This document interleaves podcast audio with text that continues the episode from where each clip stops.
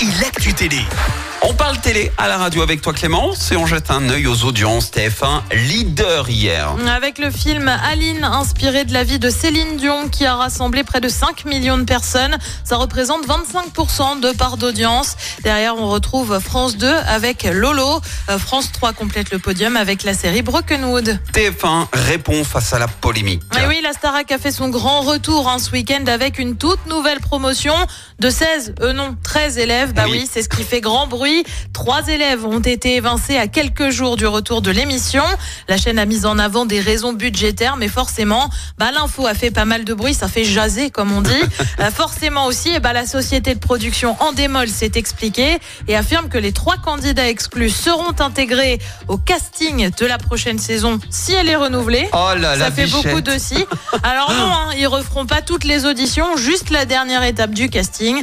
Affaire à suivre. C'est compliqué. Hein. Euh, alors ils disent qu'ils ont pas de budget, Dur mais c'est quand même justifier. c'est quand même David Guetta qui fait euh, qui fait l'intro. Tout à fait. Euh, donc je pense que tout le budget est passé dans David.